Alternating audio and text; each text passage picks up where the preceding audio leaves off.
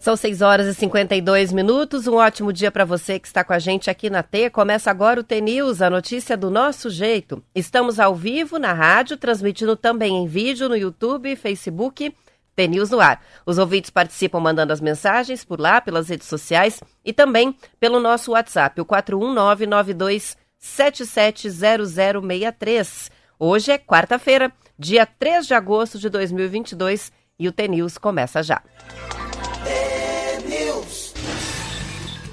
Os ouvintes que estavam com a gente ontem já sabem, hoje estamos apenas eu e o Marquinhos Solto aqui. O Marcelo precisou viajar, foi fazer visto.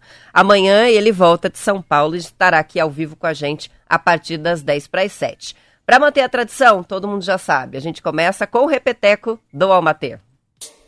Almatê! Almatê!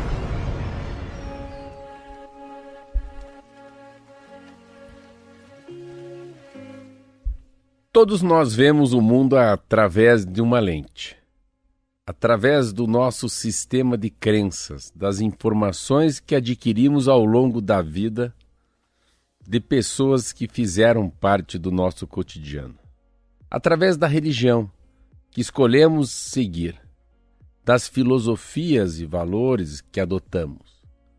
Percebemos a vida tudo o que nos acontece a partir de uma mentalidade peculiar.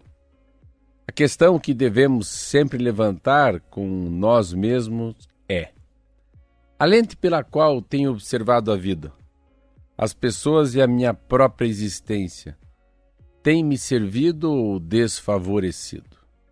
A Vandiluz que faz essa linda mensagem ainda continua dando como fosse uma resposta para essa pergunta. A sua mentalidade tem te levado aos lugares que você deseja ir? A sua mentalidade tem te ajudado a, a experienciar relacionamentos saudáveis e uma vida feliz com senso de realização? Se a resposta for não, você já sabe por onde deve começar a mudança. Todos os homens consideram os limites do seu campo de visão como limites do mundo. Arthur Schopenhauer. São 6 horas e 54 minutos, uma, uma questão colocada aí para a gente fazer a reflexão nesta quarta-feira, que já tem é, muitos ouvintes ligados aqui no TNews participando pelos diferentes canais. O primeiro bom dia vai para o Altair Halbi, que é de Colombo, região metropolitana de Curitiba. A Cristiane Santos acaba de escrever para a gente aqui. O Rodrigo Cunha tá ligadinho, acompanhando a transmissão pelo Facebook. A Cristiane Stanziola de Campo Mourão tá com a gente. O Genival. A Andréia também participa, desejando um bom dia a todos. Na transmissão do YouTube já tá lá, batendo cartão. A Maria Umbelina nos ouve todos os dias de Campo Mourão. O Geraldo de Colorado. E o Rodrigo Ruiz que mora em Apucarana, no Paraná. Participações que vão chegando também pelo WhatsApp. O Reginaldo, gerente do posto Copecarga, está viajando, mandou para gente aqui a foto da estrada, inclusive. Tem a participação, o Camarguinho, vindo de Imperatriz Maranhão, agora chegando a Curitiba e ouvindo o T-News. Vem visitar a gente. Tem também a participação do Dejair de Cascavel, a Marielle, a Marielle, a Marielle, que participa com a gente, está mandando uma foto bonita aqui do, do Café da Manhã com a Filhota, muito fofinha, a Ana, que está nos ouvindo da cozinha. Cascavel, 17 graus, aviso de Jair. Também participação do Carlos Augusto. Continuamos aqui no Rio Grande do Sul. Ele escreve: a chuva está chegando aqui em Santo Ângelo. Daqui a pouquinho a gente vai saber como é que vai ficar o tempo hoje no Paraná. Antes de ir para a previsão do tempo, vamos passar pelo futebol, porque eu já estou recebendo um monte de cards aqui é, dos flamenguistas. O Flamengo derrotou o Corinthians em Itaquera ontem por 2 a 0 na primeira partida das quartas de final da Libertadores. O Arrascaeta, no primeiro tempo, fez o primeiro gol e o Gabigol, no segundo, o segundo gol. Como resultado, o time carioca agora tem a vantagem no jogo de volta na próxima terça-feira, às 21h30, lá no Maracanã. Pela Sul-Americana, o Atlético Goianiense venceu o Nacional ontem por 1 a 0. Hoje, pela Sul-Americana, é o São Paulo e o Ceará que se enfrentam. Pela Libertadores, Temos mais jogos hoje. Jogo de ida das quartas de final entre Atlético Mineiro e Palmeiras, às 21h30. Amanhã é o Atlético Paranaense que entra em campo pela Libertadores e enfrenta o Estudiantes, também às 21h30. A partida é na Arena da Baixada, em Curitiba. O jogo de volta do Atlético vai ser na próxima quinta-feira, da semana que vem, aí em La Plata. O Atlético tem uma maratona de jogos no mês de agosto, porque também está disputando a Copa do Brasil e Brasileirão. São sete jogos ao todo. No próximo domingo, o time paranaense visita o Atlético Mineiro em confronto direto no Mineirão. O Atlético Paranaense é o quarto colocado do Campeonato Brasileiro com 34 pontos, enquanto o Galo é o sétimo com 32. O Coritiba pode ter a estreia do atacante Hernan Pérez contra o Santos pela 21ª rodada do Campeonato Brasileiro. O jogo será na próxima segunda-feira, às 20 horas, no Couto Pereira. Anunciado como reforço na última semana, o jogador paraguaio de 33 anos teve o nome publicado no BID da CBF e fica à disposição agora do técnico Gustavo Morínigo. Ele chegou a ser relacionado para encarar o Goiás, mas não foi regularizado a tempo. O Coxa é o 15º colocado na Série A, tem 22 pontos, dois acima da zona de rebaixamento. Depois do Santos, o Coxa recebe o Galo no Couto Pereira e, na sequência, enfrenta o Fluminense no Maracanã. As informações são do Globo Esporte. Agora vamos para a previsão do tempo? Tempo e temperatura. Destaque desta quarta-feira é o calor que vai predominar no Paraná. Entre o oeste, noroeste, o norte pioneiro, as temperaturas vão passar dos 30 graus. Vai ser uma quarta-feira de bastante calor. No amanhecer, a gente tem a presença de nevoeiros no centro-sul, Campos Gerais, também na região metropolitana de Curitiba. Os ouvintes que acompanham a transmissão em vídeo conseguem enxergar ali da janela que a gente está com bastante nevoeiro na capital, mas vão perder força durante a manhã e o sol vai aparecer. Ah, o mapa tá bonito, só tem sol, sem previsão de chuva, pouquíssima nebulosidade, as temperaturas subindo bastante em todas as regiões do estado. Em Curitiba, a máxima chega a 23 graus, não é tanto calor assim. Paranaguá, mínima de 17, máxima de 22 graus, um dia de temperaturas bem amenas. Região dos Campos Gerais, Ponta Grossa tem mínima de 12, máxima de 24 graus. Subindo um pouquinho em Telemaco Borba, a máxima é 26. Na região norte do Paraná, em Londrina, as temperaturas oscilam entre 16 e 30. A Pucarana, 17 e 29 graus. Maringá e Paranavaí, mínima de 19, máxima de 32 graus. Não vou nem repetir, porque é sol mesmo, sem previsão de chuva. Na região norte, na região leste, litoral, hoje é dia de sol. Campo Mourão vai ter uma máxima de 29 e Moarama 31 graus. Região oeste do Paraná, em Cascavel, sol predominando, temperaturas entre 17 e 27 graus. Em Foz do Iguaçu, também uma quarta-feira bem ensolarada, máxima de 28.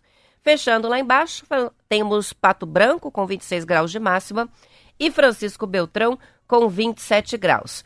Em Guarapuava, as temperaturas vão de 13 a 24 graus, de acordo com o CIMEPAR. A partir de amanhã, quinta-feira, a instabilidade começa a aumentar no Paraná com o avanço de uma nova frente fria. As chuvas já são esperadas no período da manhã entre oeste, sudoeste e sul paranaense, região que também vão apresentar, é, vai apresentar temperaturas mais amenas. As condições para ocorrência de temporais localizados também aparecem já no mapa aqui, nesses setores. Nas demais regiões, vai ser um dia de bastante calor. Então, rapidamente passando pelo mapa para a gente já se é, prevenir para o dia de amanhã, a chuva é, aparece no mapa mais na região oeste, Cascavel uh, e Foz do Iguaçu, com sol entre nuvens e aí a chuva chegando. Sul do estado também, Francisco Beltrão, União da Vitória, Rio Negro, Laranjeiras do Sul, Guarapuava, região central, uh, tem já uh, o impacto da chegada da frente fria com o tempo mudando, o tempo virando, e as temperaturas ainda ficam amenas à tarde em todas essas regiões que eu falei, entre 20 e 24 graus. Uh, Curitiba ainda vai fazer calor amanhã, Ponta Grossa, Paranaguá, com máximas de 26, no litoral 24, mas com a nebulosidade já aumentando. O calorão mesmo só continua amanhã na região norte, Londrina, Apucarana, Maringá, Jacarezinho, até o Muarama, mas a nebulosidade já começa a impactar para uma virada no tempo, né? Agora, se a gente for lá para frente para ver quanto que vai cair a temperatura, não é como a gente registrou na semana passada. As temperaturas mínimas que aparecem aqui é, estão para a sexta-feira e ficam em torno de 9, 10 graus uh, na região sudeste, na região sul do estado e também nos Campos Gerais com uma mínima de 12 graus, mas não muito menos do que isso. Então não é um frio muito forte, como a gente teve na, na última frente fria, né, que na retaguarda veio uma massa de ar gelado e as temperaturas foram para baixo de 5 graus no Paraná. Mas muda um pouquinho o tempo a partir de amanhã. Vamos aproveitar, para quem gosta do sol e do calor, vamos aproveitar a quarta-feira, amanhã começa a mudar o tempo.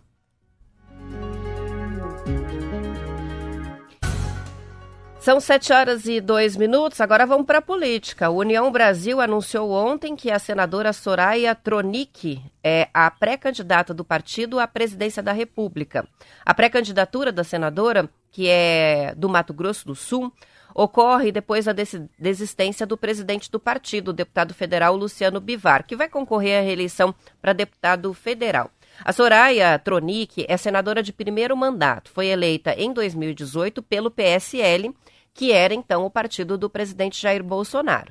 Depois que o PSL se fundiu com democratas e criou o União Brasil, os parlamentares mais alinhados com Bolsonaro deixaram a legenda é, para ficarem ao lado do presidente no PL, mas a Soraya continuou no partido de origem. União Brasil também confirmou ontem o nome do ex-juiz federal Sérgio Moro para disputa ao Senado no Paraná.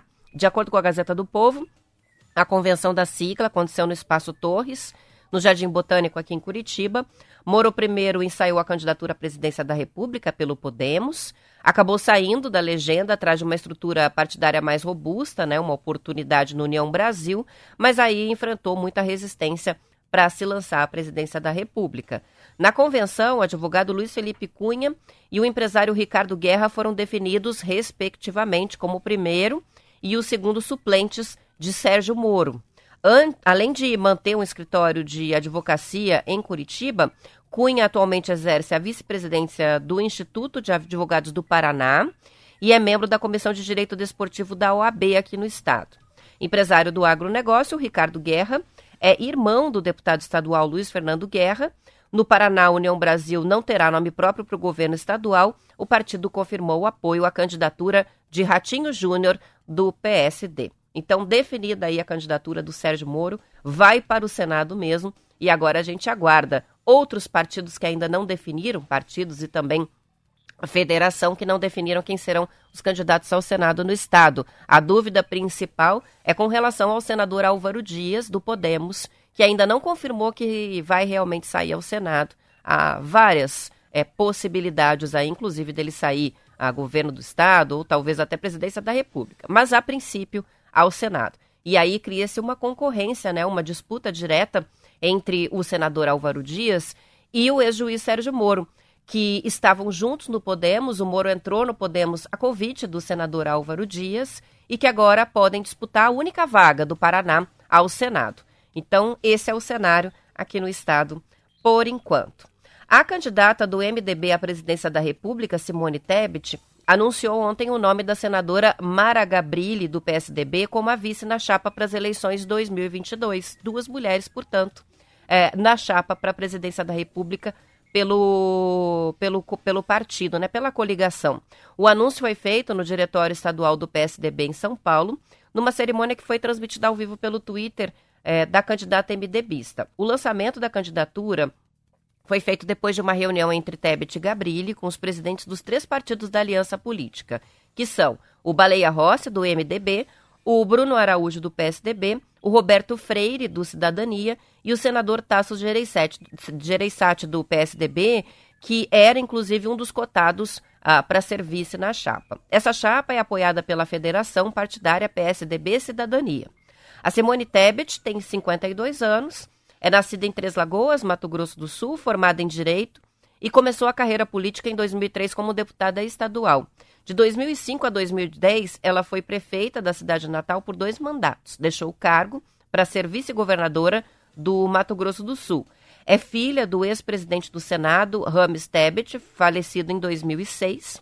É a senadora que ganhou uma projeção nacional principalmente depois da forte atuação dela na CPI da pandemia no ano passado. Então é por isso que a gente ouviu falar tanto, né, da Simone Tebet nos últimos meses, o que a levou a essa disputa, né, é, para a presidência da República. Já a Mara Gabrilli é senadora pelo PSDB de São Paulo, tem 53 anos, é publicitária e também psicóloga.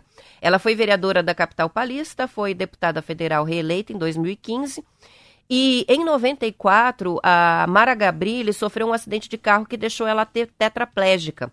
Foram cinco meses que ela ficou internada. As informações são do Estadão. Essa cerimônia, inclusive com transmissão pela internet, gerou um certo constrangimento ontem, é, porque a chapa tem a Simone Tebet como candidata à presidência com a senadora Mara Gabrilli ah, para vice, duas mulheres, e o pessoal que estava lá, os, as lideranças políticas, né, homens, é, fizeram alguns comentários um pouco constrangedores, é, algumas gafes, assim. Nada muito agressivo, mas que chamou atenção. Elogiando a aparência física, falando que a chapa estava mais bonita. Aquele tipo de comentário machista que hoje já não passa mais batido. Então, hoje nos jornais é, se fala bastante sobre isso. E eu comento aqui para que o ouvinte entenda a notícia que vai ler depois nos portais. Então, foram esses comentários que geraram essa. Foi uma gafe, na verdade, né? E que teve bastante repercussão no noticiário ontem. Sete horas e oito minutos. Para fechar o assunto das eleições, o primeiro debate entre os candidatos ao governo do Paraná já vai acontecer no próximo domingo na TV Band Paraná. De acordo com a coluna Política em Debate do jornal Bem Paraná, os nove candidatos foram convidados pela emissora. São eles o governador e candidato à reeleição Ratinho Júnior, do PSD, o ex-governador Roberto Requião, do PT, o ex-deputado federal Ricardo Gomide, do PDT, e os candidatos do PCO, Adriano Teixeira, do PSOL, professora Ângela Machado, da Democracia Cristã, Jone Correia, do PSTU, professor Ivan, do PMN, a Solange Bueno, e do PCB, Viviane Mota. O debate no domingo começa às 21 horas e vai ser dividido em três blocos. No primeiro, os candidatos vão ter um minuto para se apresentarem. Em seguida, vão ser abertas duas rodadas de perguntas e respostas entre os participantes com tema livre. A cada rodada, os candidatos serão de fazer perguntas para um concorrente diferente. No segundo bloco, mais uma rodada de perguntas e respostas. E no terceiro e último, cada candidato vai ter um minuto para suas considerações finais. A mediação do debate vai ser feita pela jornalista e âncora da Band, Alessandra Consoli. São sete horas, nove minutos. Vou fazer um rápido intervalo, já volto com mais notícias. É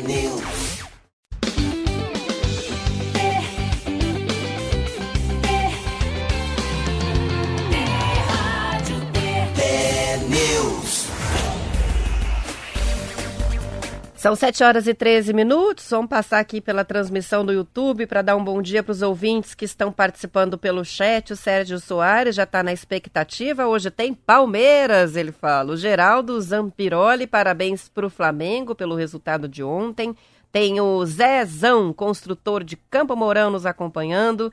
Também a participação que chega do Tarsis, que diz que corre para abrir o YouTube e não perdeu o Almatê enquanto toma o café. Se perder, Tarsis, depois você pode conferir na playlist Almatê lá no nosso canal do YouTube e também no Instagram, que entra o vídeo é, geralmente às sextas-feiras do conto, no meio da semana ah, tem vídeo às vezes do Almatê, mas se quiser conferir a relação completa das mensagens lidas na voz do Marcelo Almeida, vai lá na nossa, na nossa página no YouTube e clica lá na playlist Almatê. Tem também a playlist do conto, com todos eles reunidos, de todas as transmissões, para você que perdeu algum episódio do programa, e também as entrevistas. Tá tudo lá.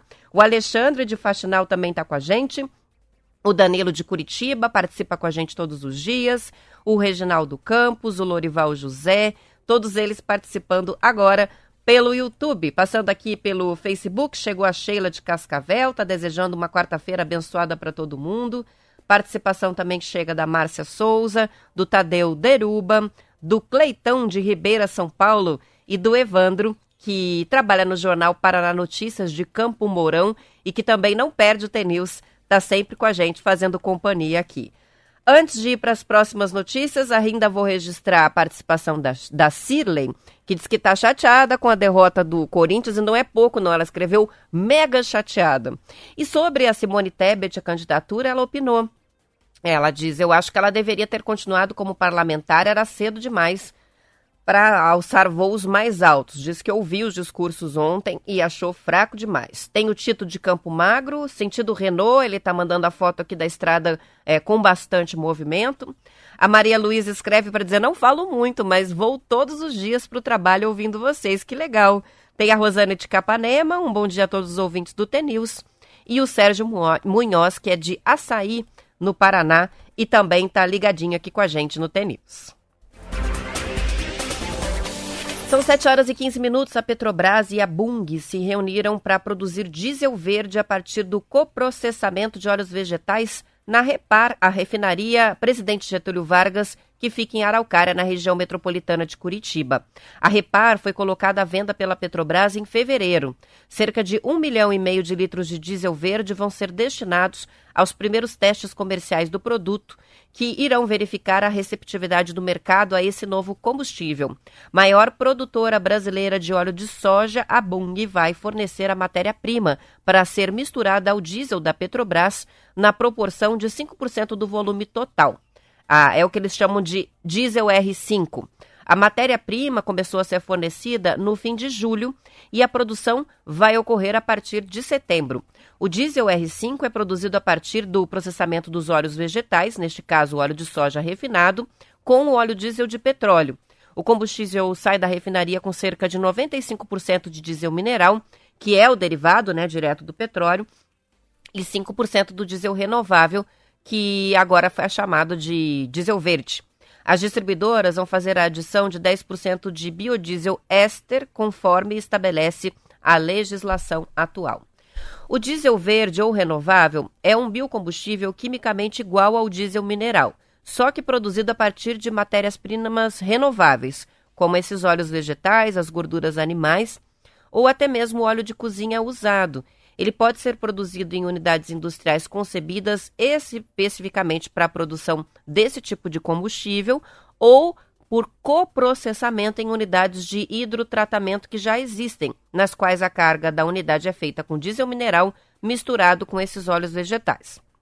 Segundo a Petrobras, nos testes comerciais, o novo produto vai ser oferecido para identificar segmentos interessados em usar esse combustível para redução de emissão de gases.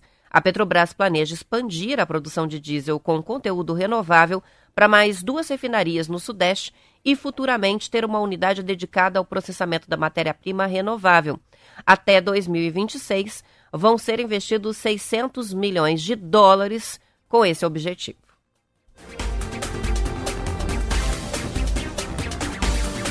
Está causando polêmica na Câmara dos Deputados em Brasília uma medida provisória que propõe que o Vale Refeição seja pago em dinheiro para os trabalhadores brasileiros. Em reunião com o presidente da Câmara, Arthur Lira, líderes partidários rejeitaram a proposta da medida provisória, que é de autoria do deputado Paulinho da Força.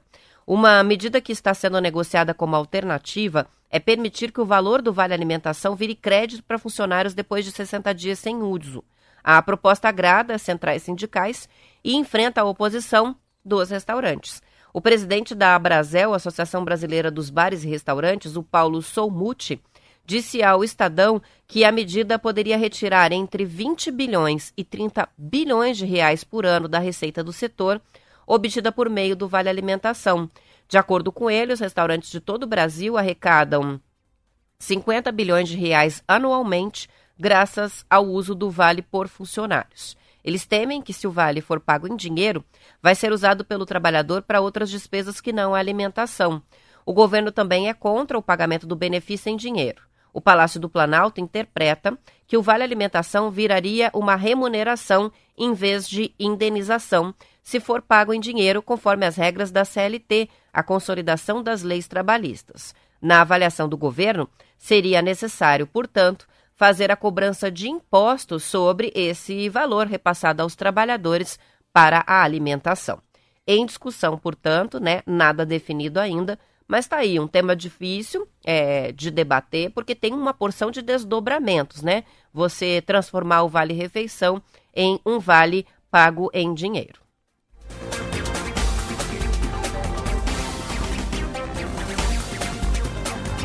O Joel coloca aqui já a opinião dele sobre o assunto. Cachaça, cabaré e cigarro é que vai virar o vale se for pago em dinheiro, é a opinião do Joel. Participação chegando da Mari de Colombo, um bom dia. Também o Marco Capelari de Cascavel, no Paraná, participando com a gente, mandando mensagem pelo WhatsApp. Outra discussão polêmica aí, o projeto de lei que libera a venda de medicamentos isentos de prescrição médica nos supermercados brasileiros e que vai ser votado provavelmente em caráter de urgência no Congresso Nacional já nos próximos dias. A gente estaria copiando aí o modelo americano. Nos Estados Unidos você vai ao supermercado e já compra remédio para dor de cabeça, para resfriado. Ideia é que os supermercados brasileiros também possam vender estes medicamentos, que são aqueles que não necessitam da receita médica. O projeto é muito criticado pela Associação Brasileira das Redes de Farmácias e Drogarias, a Abrafarma, e tem apoiado, tem o apoio, lógico, né, dos supermercados. De um lado, a Associação Brasileira dos Supermercados argumenta que, ao permitir a venda dos produtos como xaropes, antialérgicos, antigriprais, o aumento no número de pontos de venda traria mais concorrência, o que costuma resultar em preços mais baixos. Então, o argumento que é ponto para o consumidor também. Sérgio Mena Barreto, da Abrafarma, porém, afirma que os supermercados precisariam usar mágica para reduzir os preços dos medicamentos, porque a carga tributária chega a 36%. A Abrafarma apresentou um levantamento de preços de itens que são vendidos tanto em mercados como em farmácia. Segundo o levantamento, produtos populares, como os antissépticos bucais, as escovas de dentes, fraldas descartáveis e desodorantes, são mais caros nos mercados, o que indicaria que o mesmo também pode acontecer com o preço dos, dos medicamentos. A reportagem é do Estadão. Outro assunto aí para participação dos ouvintes. Que tal a venda de medicamentos nos supermercados brasileiros, tem muitos prós e contras para a gente colocar aqui numa lista, né? Mas a questão da argumentação do, dos é, valores que a Abrafarma reforça aqui, é, que dificilmente seriam mais baixos nos supermercados, é, derruba né, o principal argumento, que é a ampliação da concorrência com o benefício de preços mais baratos para o consumidor. Mas está aí a discussão. Ainda vai ser votado, provavelmente em regime de urgência, ah, pelo Congresso Nacional.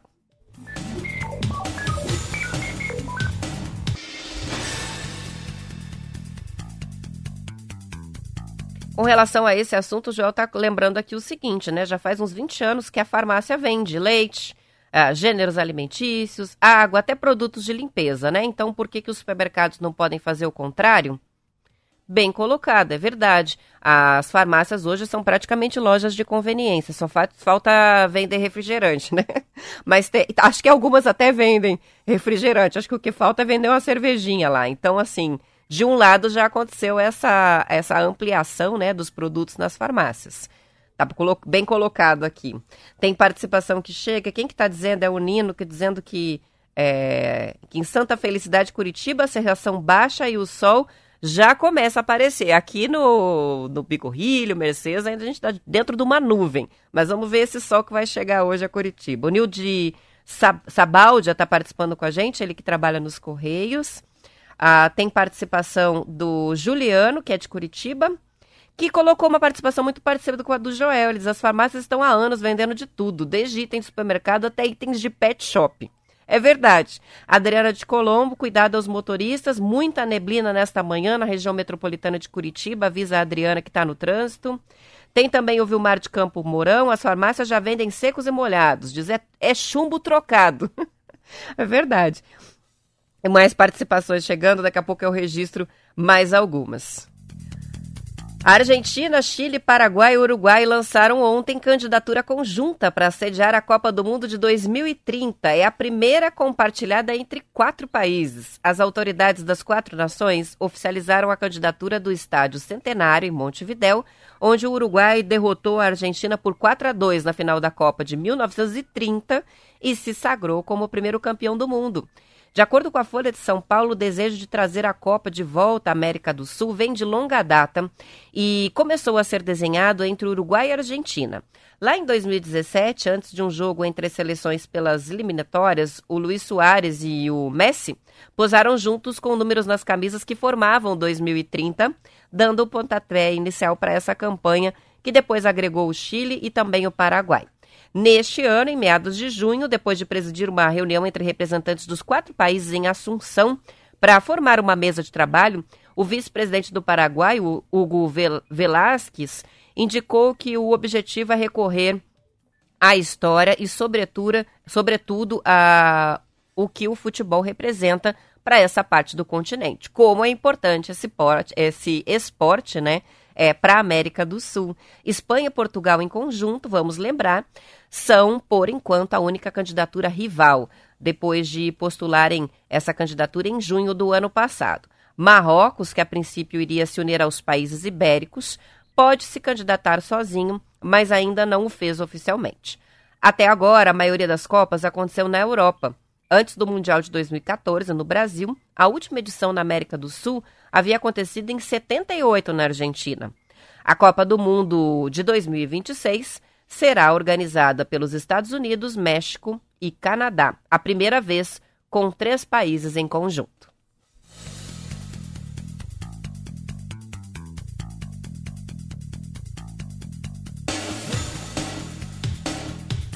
São 7 horas e 26 minutos. Apenas um em cada três homicídios cometidos em 2019 no Brasil foi esclarecido no prazo de um ano. Um em cada três. De 41.635 vítimas de assassinatos no país naquele ano, só 15.305 casos tiveram o autor apontado pelos órgãos de polícia e justiça para os crimes até o fim de 2020. Esse é o resultado de um levantamento feito pelo Instituto Sou da Paz. O estudo feito com base em dados dos Ministérios Públicos e Tribunais de Justiça é, reuniu informações de 19 estados e revela que o Brasil esclareceu 37% apenas dos homicídios cometidos em 2019, um índice pior do que do ano anterior. A média mundial de elucidação de assassinatos é de 63%. Olha o tamanho da impunidade no Brasil. O país, é, no Brasil, né, ao menos 40 mil pessoas são assassinadas todos os anos, 76% por armas de fogo. Entre os estados que enviaram informações com qualidade para compor o índice, Rondônia foi o que mais esclareceu homicídios em 2019, com um percentual de 90%. Depois aparece o Mato Grosso do Sul, com 86%, e Santa Catarina com 78%. Os piores estados, Rio de Janeiro, 16% e o Amapá, 19%. Para a diretora executiva do Sou da Paz, a Carolina Ricardo, o baixo percentual de esclarecimento de homicídios e a enorme variação entre as unidades da federação, né? Entre os nossos estados brasileiros, mostra que o poder público ainda tem muito a avançar para aumentar a resposta aos crimes, garantindo às famílias e à sociedade o direito à verdade e à justiça.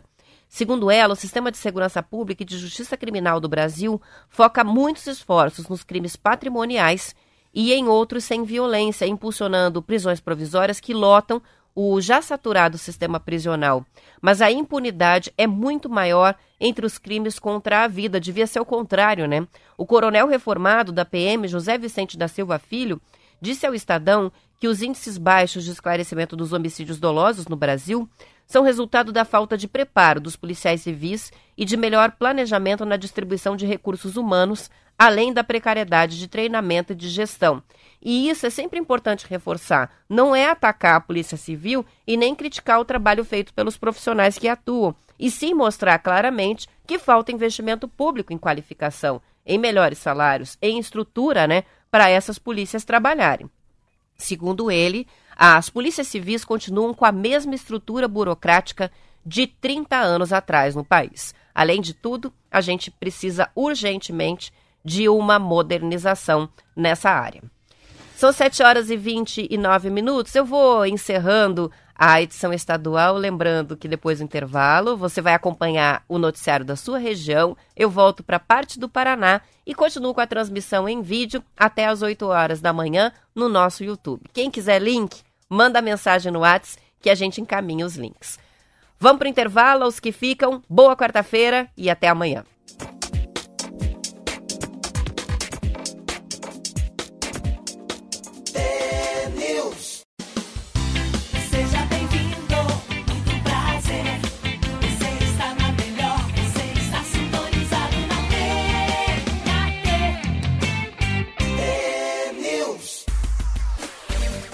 São 7 horas e 31 minutos. O debate está bom aqui entre os ouvintes sobre os assuntos de hoje. Participação que chega do Adams Barbosa pelo, pela transmissão aqui no YouTube. Ele diz: na verdade, é uma boa pauta, é uma pauta, pauta boba essa dos parlamentares com relação a poder ou não vender medicamento nos supermercados. Afinal, todos os grandes mercados têm farmácias, é, não nas gôndolas, mas tem dentro das galerias. Outra verdade colocada pelo Aldans aqui. A gente vai ao supermercado, a farmácia está ali mesmo. Mas o Luiz Henrique pondera de um outro jeito. Ele diz: há anos chegou o tempo que farmácia vende até remédio. Como celular vende remédio, dá para fazer. É, não, ele diz assim: a farmácia vende até remédio, né? Brincando com os outros produtos que são vendidos lá, né? A concorrência, ele diz, nunca é demais. O Marcos pensa diferente. Ele diz: as farmácias é que são um grande mercado. Tirar pressão e medir febre ninguém mais quer. E ele ainda complementa: é, farmácia vende até carvão. Acho que só não encontrei bebidas alcoólicas e cigarro. É verdade. Até brinquei com isso, né? Só falta vender uma cervejinha lá. Porque até refrigerante tem chocolate, bala, doce. O Enesilmo está participando com a gente, ele que é de Piraju, no estado de São Paulo. A Ana Luísa, de Campo Mourão, dizendo que não perde o TNews. No Facebook tem o Luiz escrevendo aqui. Diz assim como vale refeição não deve ser pago em dinheiro, de é, medicamento, lugar de medicamento é na farmácia. Ele diz: medicamento precisa ser adquirido é, com o auxílio do farmacêutico. Não é igual comida, é a opinião do Luiz, que é de Cantagalo. Juarez também está participando com a gente, o Almauri, escrevendo para nossa transmissão aqui do Facebook, o Fábio, a Gislaine de Tararé, em São Paulo, também acompanhando o TNews pela transmissão do Facebook, assim como o Rodolfo, vocês vão participando e eu vou registrando aqui. São 7 horas e 33 minutos. Os cartórios de notas esperam que os inventários fiquem até 10 dias mais rápidos, em decorrência de uma nova regra do Conselho Nacional de Justiça. Os herdeiros de uma pessoa falecida poderão nomear um responsável para cuidar de todos os trâmites necessários para a realização de um inventário em cartórios de notas. O ato pode ser feito de forma presencial ou online. Atualmente, a realização de inventários em cartórios de notas leva, em média, cerca de 15 dias para conclusão, isso de acordo com o Colégio Notarial do Brasil. A resolução do CNJ permite que seja nomeada uma única pessoa para ser a inventariante, que fica responsável por coletar as informações bancárias do falecido, ter acesso ao valor depositado em uma conta, usar esses valores para pagar os impostos do inventário, entre outras movimentações. Essas ações dependiam de uma movimentação mútua entre todos os herdeiros. O inventário é um documento necessário para apurar o patrimônio deixado pela pessoa que morre e é obrigatório para a partilha de bens entre os herdeiros. O ano de 2021 eh, teve um recorde na realização de inventários em cartórios de notas, segundo dados divulgados pelo jornal Valor. Foram 219.459 escrituras lavradas. 7 horas e 35 minutos. O Brasil é campeão mundial em número de influenciadores digitais na categoria Instagram. Veja só, são 10 milhões e 500 mil pessoas que têm pelo menos mil seguidores cada uma, em média, segundo a pesquisa da Nielsen, que contabilizou postagens feitas entre novembro do ano passado e abril deste ano no Instagram, TikTok e também no YouTube. Consideradas as três plataformas juntas, o Brasil aí fica em segundo lugar e perde apenas para os Estados Unidos. São 13 milhões e 500 mil influenciadores nos Estados Unidos. A China, onde são usadas outras plataformas, não entrou no estudo. Com o alcance maior dessas contas de Instagram, que atingem um número grande de pessoas, o investimento das marcas no chamado marketing de influência vem crescendo. Esse tipo de marketing vai atingir um crescimento de 53% em 2022 em relação ao ano anterior, segundo o estudo. O que, que é o marketing de influência? Né? O que, que é esse, a diferença entre esse marketing que a gente tem nas redes sociais e a publicidade convencional? você, é, num intervalo comercial de um programa, ou até num anúncio que vai ser colocado a partir de é, deste ano ainda, né, no, no Netflix, por exemplo, você tem a sua programação invadida por uma propaganda. Então, é um marketing, é uma propaganda que você não busca. Ela chega até você, e, independentemente de você estar tá interessado naquele assunto, e de estar procurando o anúncio.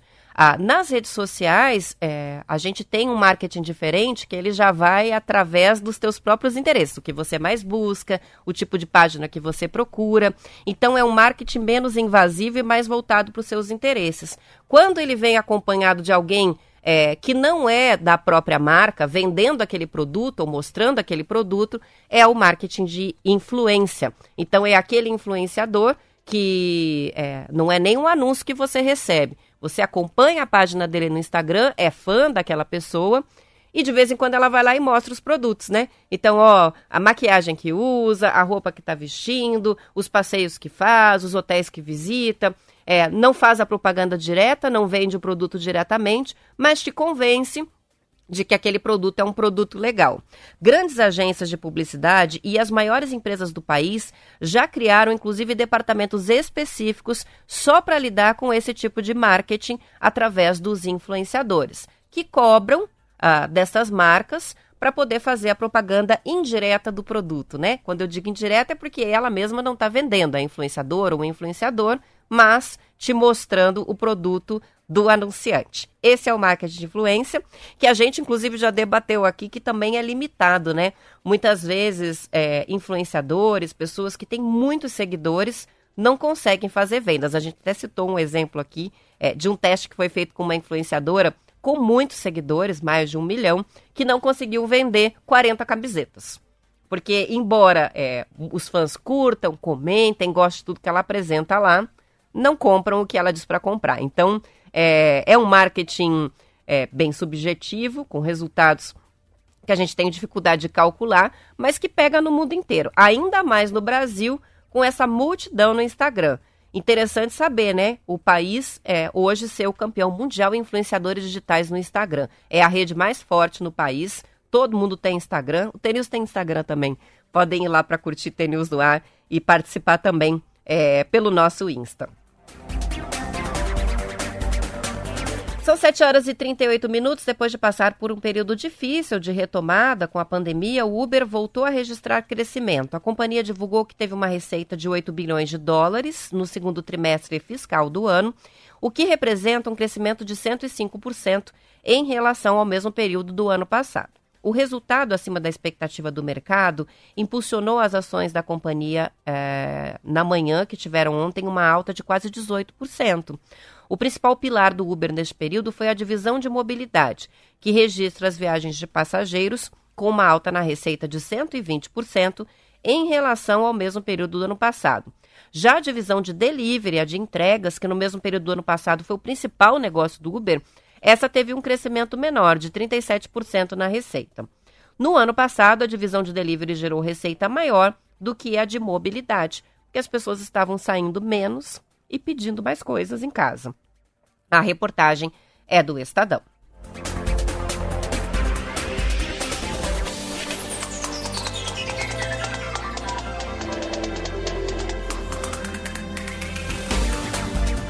São 7 horas e 40 minutos. O Ministério da Defesa pediu acesso ao código-fonte do Sistema de Votação Brasileiro em uma nova fase de fiscalização das eleições. Os códigos sigilosos é, fazem funcionar as urnas eletrônicas e a contagem de votos registrados pelos eleitores além da totalização né, dos computadores da Justiça Eleitoral.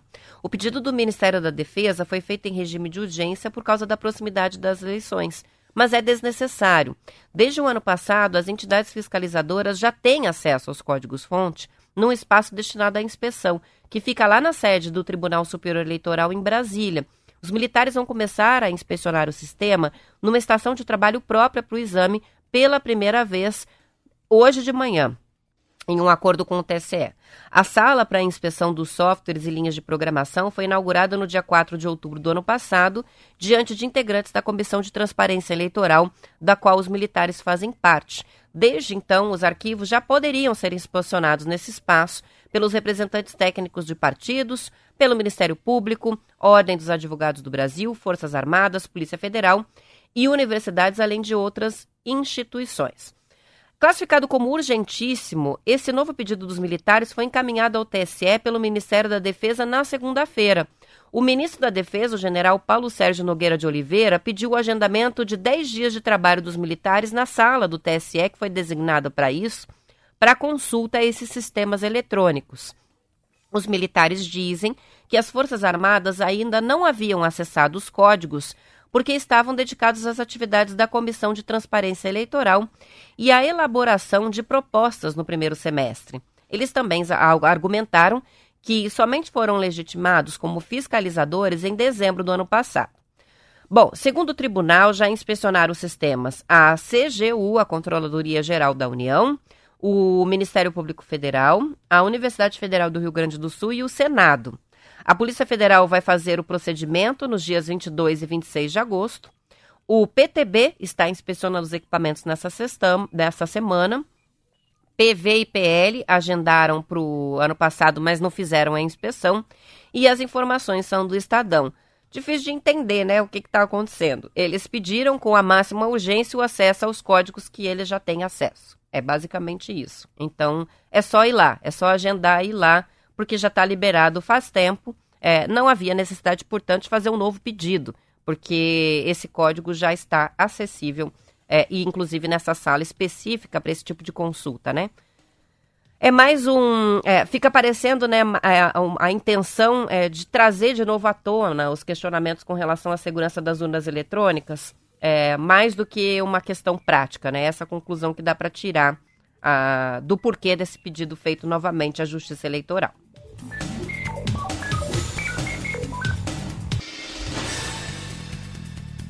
São 7 horas e 43 minutos. Um em cada do... quatro adolescentes brasileiros faz uso excessivo de jogos de videogame. É o que mostra uma pesquisa do Instituto de Psicologia da USP, a Universidade de São Paulo. De acordo com o levantamento divulgado pelo Estadão, mais de 85% dos jovens jogam videogame e 28% atingem o que eles chamam é, de critérios do transtorno de jogo pela internet, que foi recentemente classificado como doença pela Organização Mundial da Saúde. Esse problema entre os jovens brasileiros é maior do que em todos os países que já têm pesquisas, onde a média oscila entre 1,3% até 20%, e precisa ser analisado sobre a perspectiva de uma epidemia, segundo o estudo da USP. O uso excessivo dos jogos online leva ao desestímulo de atividades escolares e sociais e causa sintomas de abstinência quando retirado, segundo o estudo. O que é sintoma de abstinência? De falta, como se fosse um vício mesmo. Também faz com que o adolescente se isole e tenha um comportamento mais agressivo. O Brasil tem 24 milhões e 300 mil crianças e adolescentes com idades entre 9 e 17 anos que usam com frequência a web. Isso de acordo com o Comitê Gestor da Internet no Brasil. Segundo o perfil, segundo a pesquisa, o perfil mais propenso ao uso problemático de jogos é dos estudantes do sexo masculino, ah, fumantes, usuários de álcool, vítimas ou então praticantes de bullying e com níveis clínicos de sintomas de hiperatividade, problemas de conduta e também de relacionamento social. O Manual Diagnóstico Estatístico de Transtornos Mentais, que é indicado para o uso dos profissionais que trabalham com isso, né, com saúde mental, aponta os sintomas dos videogames. Entre eles, do vício né, em videogames. Entre eles estão a falta de controle sobre a frequência de uso, intensidade e duração do jogo, então é aquele usuário que joga muitas horas seguidas, às vezes vira madrugada, deixa de se alimentar é, por estar envolvido com o jogo e não vê a hora passar. Também a prioridade crescente da, da atividade, é, o que quer dizer isso? É, deixar de fazer coisas que antes a pessoa faria né, com frequência, deixar de sair com os amigos, jogar uma bola, é, ir a um cinema, por preferir estar isolado fazendo isso, jogando ah, fazendo que o jogo tenha precedência sobre outros interesses da vida e atividades diárias, inclusive as de obrigação, como trabalho e estudo, e continuação ou escalada da prática de jogar, apesar da ocorrência de, de consequências negativas. Então, joga, fica com muita irritação, insônia, é, cansaço excessivo, dores no corpo por estar sempre na mesma posição e ainda assim continua jogando por muitas horas. Esses são os sinais né, que eles apontam é, dos jogos excessivos. Não se fala no levantamento sobre uma questão de número de horas né, conectado é, e jogando, mas é uma pesquisa que mostra um dado bastante preocupante, mas que não é desconhecido é, das famílias que têm adolescentes e jovens em casa. É muito difícil manter o afastamento e a disciplina com relação ao número de horas, né, na frente de um computador ou de um videogame, porque o jogo ele faz uma verdadeira abdução mesmo. Você está numa realidade paralela em que o tempo é, tem uma outra contagem, né? Quando vai ver, já está lá seis, sete, oito horas jogando, é, com um cansaço físico que vem depois, mas não percebe é, que perdeu todo esse tempo ali. Então tá aí o alerta.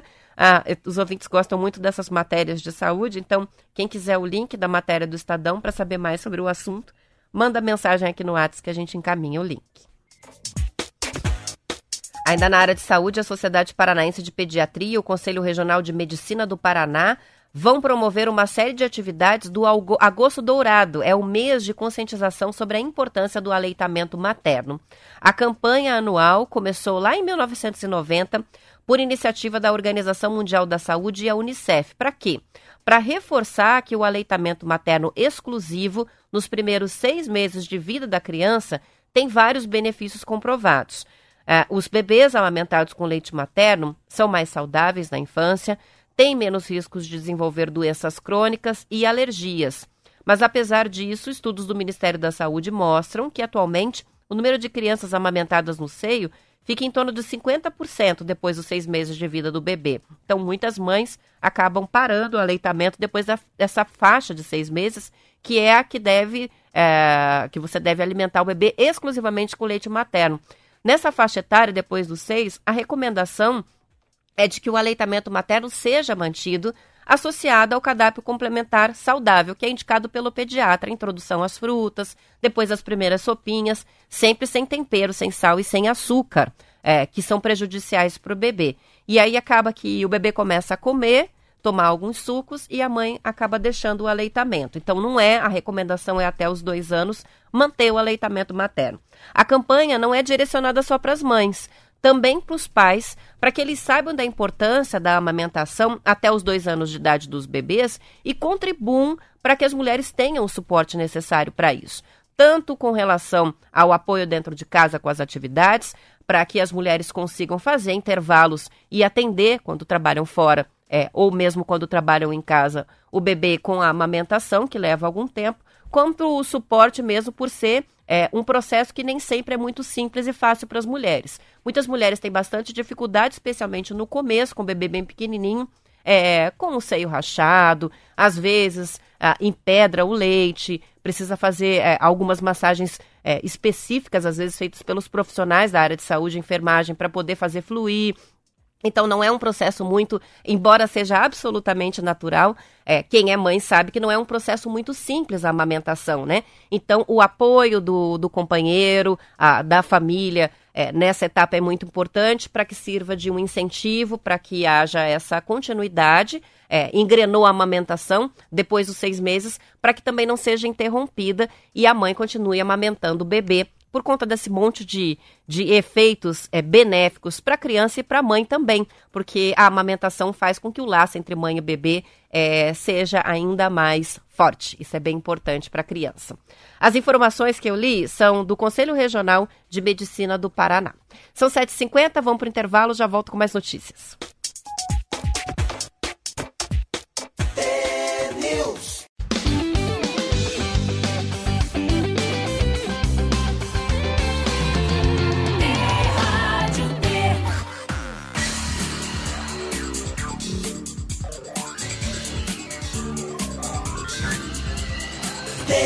News. São 7 horas e 51 minutos. Bom dia para o Romário, que mora em Guaratuba, litoral do Paraná, nos acompanha na transmissão em vídeo no Facebook do TNews. Também a Michele está aqui, o Amauri desejando um bom dia, a Sueli, o Sidney é, o Neizinho de Pinhais, região metropolitana da capital. A Lia também está com a gente, desejando um bom dia a todos, acompanhando a transmissão no Face da Rádio T. São 7 horas e 52 minutos. O Detran divulgou o calendário de pagamento do licenciamento de 2022 e o mês de vencimento é definido de acordo com o dígito final da placa do veículo, começando já aqui no mês de agosto com os números 1 e 2. O calendário vai até novembro. Em setembro, os proprietários de veículos placas finais 3, 4 e 5 devem fazer o pagamento. Em outubro, os que têm placas finais 6, 7 e 8. Em novembro, vai ser a vez dos veículos com dígitos sinais 9 e 0. O valor é de R$ 86,50 para todos os veículos. Para quitar o licenciamento, é preciso ter pago ao menos a primeira parcela do IPVA 2022, além de não ter multas atrasadas.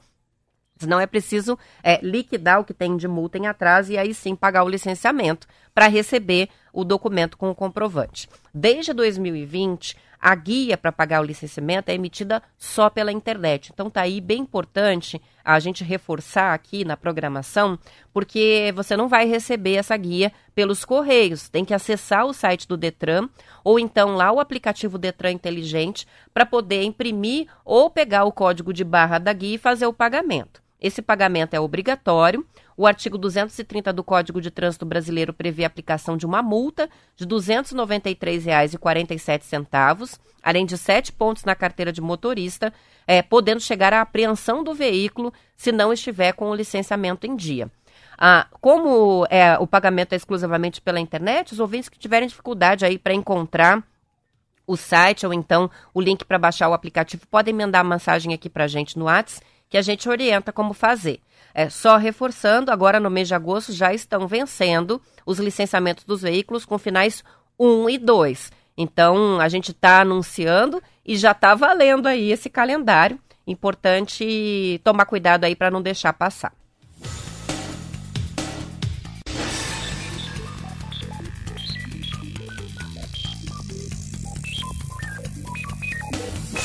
O Oséias está colocando uma participação bem interessante aqui sobre um assunto que a gente comentou lá no comecinho do programa, que é sobre o Vale Refeição passar a ser pago com dinheiro, né? Então, a preocupação, inclusive manifestada por alguns ouvintes, com relação ao destino desse dinheiro, é, e principalmente dos supermercados que perdem bilhões se o vale não estiver atrelado à compra lá, né?